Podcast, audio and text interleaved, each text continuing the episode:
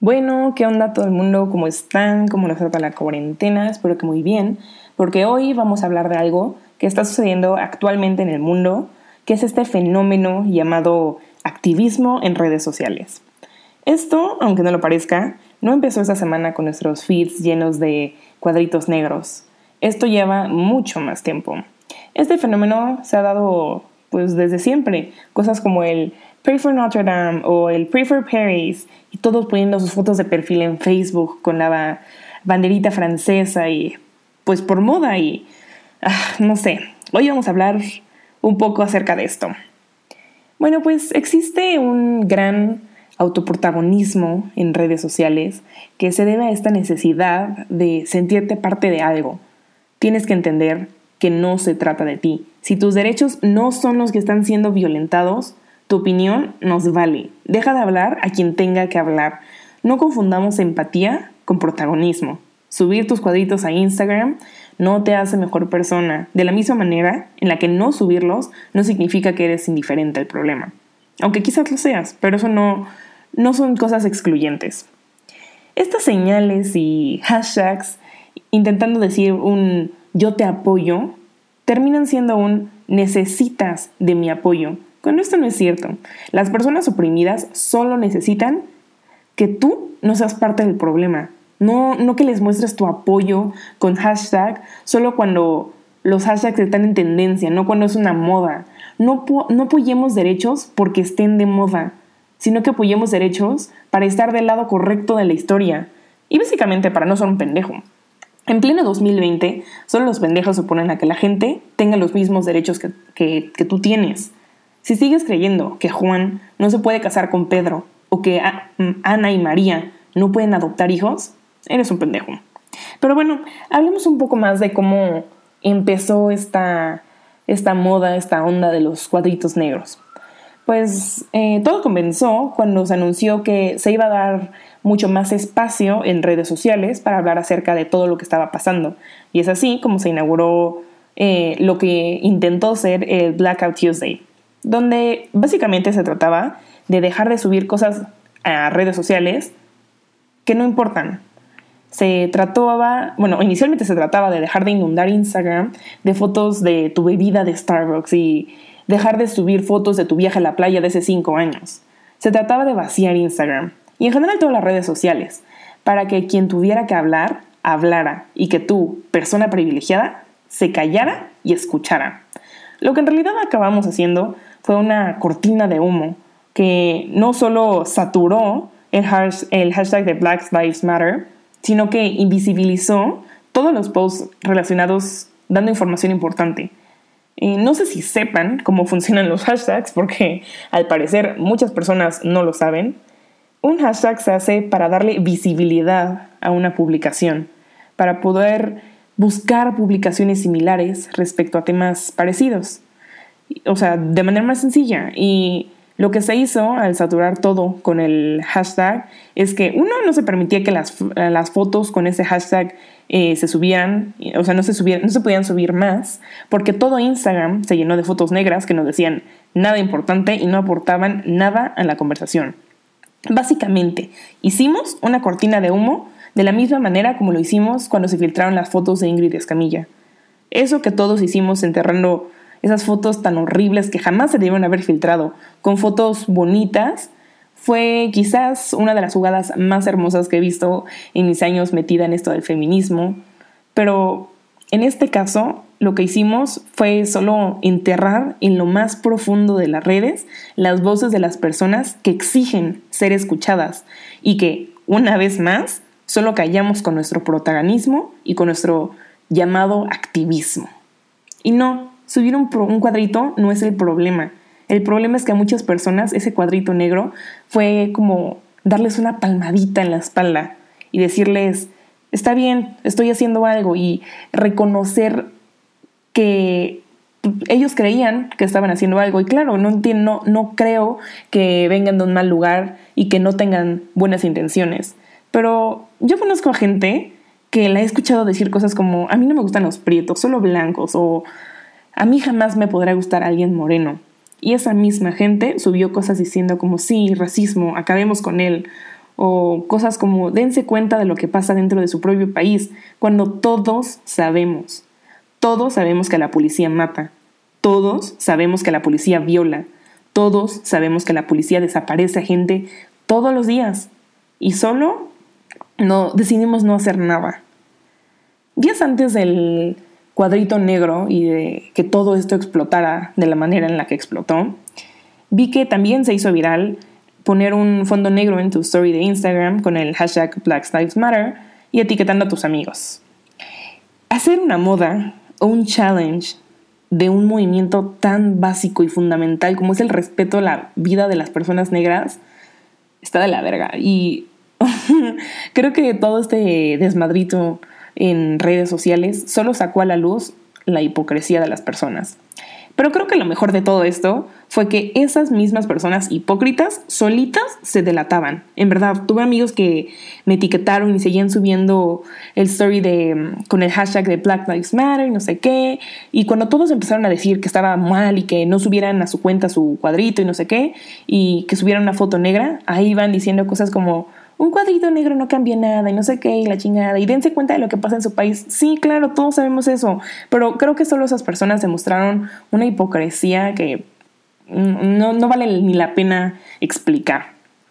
Pero bueno, todo este tema eh, de cancelar a la gente creo que es eh, algo muy interesante porque, bueno, eh, el cancelar a la gente ha hecho que despidan a personas de sus trabajos por comentarios o chistes racistas que les sacan de hace pues, años. Y casos así hay muchos, especialmente en Twitter. Por ejemplo, eh, está el de James Gunn, que fue el director de Guardians of the Galaxy, que lo despidieron básicamente por unos tweets que tuiteó en 2008 y en 2009 acerca de la pedofilia y la violación. Claro que algunos eh, alegaron en su momento que en esos años eh, no se le daba tanta difusión a los temas de pedofilia y de violación. Y claro que no, o sea, no eso no lo excusa de haber dicho pendejadas. O sea, entiendo que las redes sociales apenas estaban empezando y que nadie sabía en lo que se iban a convertir y que se iban a hacer y a jugar el papel que tienen ahora. Así que lo que pasó fue que en 2018, eh, pues este güey iba a dirigir una película que es hiper taquillera y pues él es un genio, tiene mucha gente que sigue su trabajo muy de cerca y que le gusta lo que hace. Y pues se le jodió una gran oportunidad de trabajo por haber tuiteado mamadas hace pues 10 años. Igual son muy sonados los casos eh, de despido, como fue una chava que pilota Interjet, que la despidieron por tuitear después de que López Obrador eh, diera el grito eh, de independencia, tuiteó una cosa como, eh, ojalá hubiera caído una bomba, nos habría salvado a todos. Y pues por pura casualidad, pues se le hizo viral su tweet y la acabaron despidiendo. Imagínate todo el trabajo y tiempo que le costó convertirse en pilota para que llegue un tweet a joderle su carrera. Y lo mismo pasa con tweets racistas. Hay gente que ha perdido su trabajo por tweets así desde hace, de hace años. Y pues de esa misma excusa se cuelgan diciendo que fue hace años.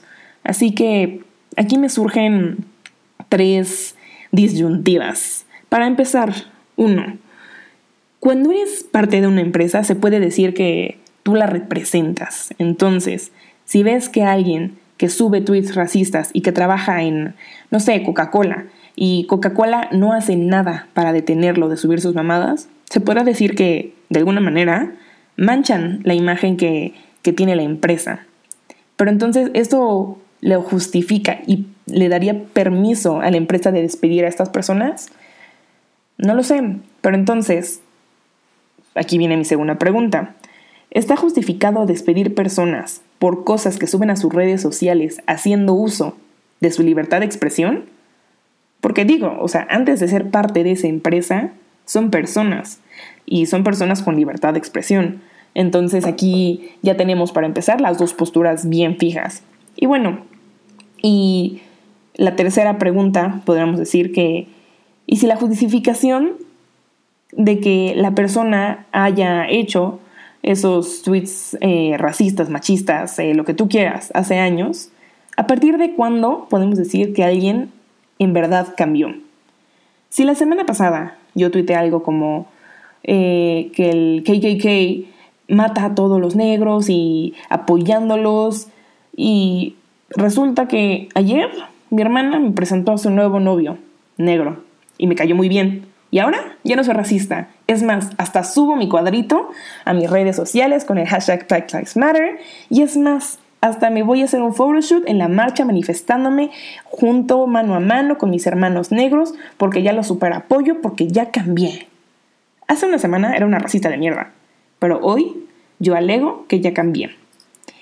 La gente se merece este beneficio de la duda. La gente se merece esta segunda oportunidad o si podemos permitir que las empresas despidan a gente aunque esto viole su libertad de expresión. Está cañón elegir un lado, ¿no? ¿O no? Yo creo que he tuiteado cosas que quizás me podrán causar algún problema en mi universidad.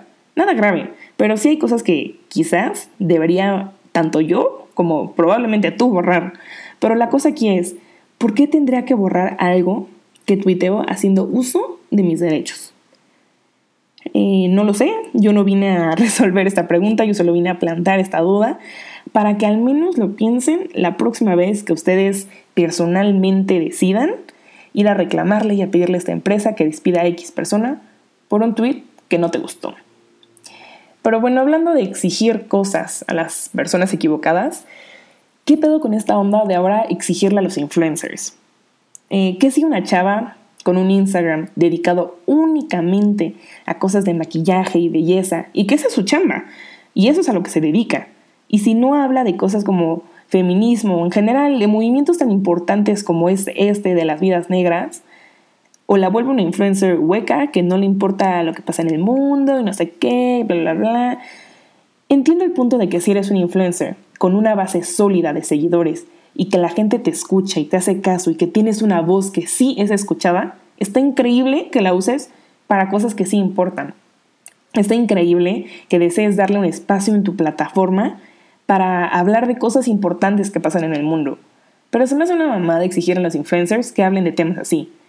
Muchas eh, personas a las que sigo han hablado de esto, muchos influencers, han hablado de esto y de cómo la gente les pide que hablen de que asesinaron a X persona en un estado por ser periodista. Les piden que hablen de cómo una chavita saliendo de la escuela la violaron y la, y la desaparecieron y nadie hizo nada. Les piden a los influencers que usen su voz para esto. Y claro, tenemos que aplaudirles a todos aquellos que comparten fotos de gente desaparecida o de alertas Amber, porque no dudo que eso quizás alguna vez haya ayudado. Pero no entiendo por qué a ellos la gente les confía más estas cosas que nuestras autoridades. Claro que la credibilidad de nuestros queridos políticos mexicanos está por los suelos. Y quien siga aplaudiéndole todo lo que hace algún partido, sea cual sea, es un pendejo, porque los partidos políticos no son equipos de fútbol a los que tienes que seguirle, seguirlos de manera ciega. Pero eso es, una discusión para otra semana. El punto aquí es que con este movimiento, y desde antes, he notado esta tendencia a exigirle más a los influencers que a los políticos. Y a la gente, eh, o sea, no, no, se le exige a gente que en realidad pueda hacer algo. Pero también no culpo a quien pide que hablen de estas cosas, porque significa que nuestro sistema no solo está roto, sino que es invisible ante los ojos de la población. Y creo que eso es lo más triste de todo. Pero no se preocupen que el tema de los influencers lo dejaremos para otra semana también. Creo que este capítulo estuvo un poco más abarcativo respecto al tema de los el alcance de los temas, pero creo que me gustaría cerrar diciendo que dejemos de intentar ser los protagonistas de movimientos que no nos corresponden. Si tú no eres el, el que está exigiendo esos derechos para ti mismo, no hables, cállate y escucha. Si la gente está exigiendo algo y necesita algo de ti, créeme que te lo vas a decir y te lo va a decir hasta que lo entiendas. Así que simplemente escucha, porque justo esto pasó cuando se dieron todos los movimientos feministas en marzo, cuando los hombres decían cosas como, es que no sé qué hacer para apoyar, y las mujeres decían, puedes callar a tus amigos machitos, puedes no abusar de una chava si está ebria, puedes no lo sé, no violar a las mujeres. Y claro que salieron los comentarios de no todos somos violadores. Y claro, o sea, créeme, nos queda claro que no todos son violadores. O sea, pero el punto es que escuches. Si tú no violas, si tú no abusas del estado de ebriedad de las personas y si tú callas a tus amigos machitos, tú muy bien, no estorbes. Así que no seamos protagonistas, escuchemos cuando nos toque escuchar. Y por Dios santo, no te opongas a que la gente tenga los mismos derechos que tú. Y estás grandecito para entender el concepto de universalidad de los derechos humanos. Y bueno, nos vemos hasta la próxima.